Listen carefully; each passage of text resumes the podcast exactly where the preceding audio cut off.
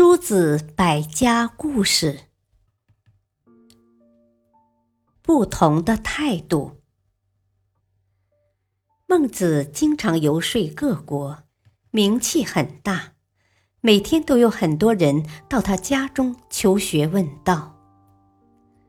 这天，齐国使者来拜见孟子，送给他一百两黄金，说是齐王的一点心意。孟子问：“那么你们齐王有求助于我的事情吗？”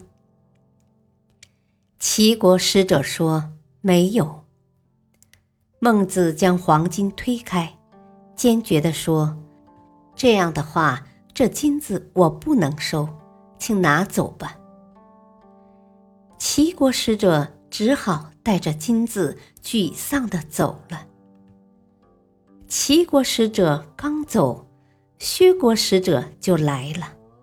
他给孟子带来了五十两金子，说是薛王的一点小意思，感谢孟子帮助薛国制止了一场兵难。孟子吩咐学生把金子收下，丝毫没有拒绝的意思。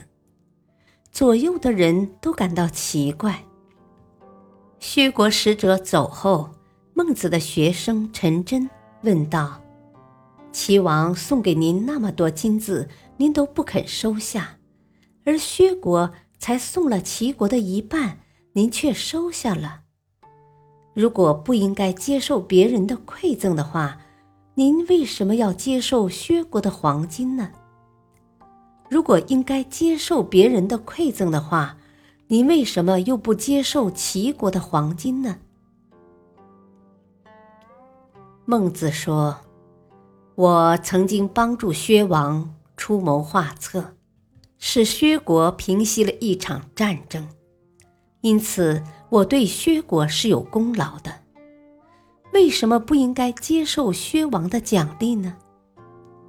而齐王无缘无故送我那么多金子。”必定是有心要收买我，君子是不可以用金钱收买的，我怎么能收下他的贿赂呢？左右的人听了都十分佩服孟子的高尚情操。孟子接着说：“你们也应该做到这一点，在诱惑面前一定要保持清醒的头脑。”千万不要利欲熏心，丧失为人处事的原则。感谢收听，下期播讲孟子拒见齐王。敬请收听，再会。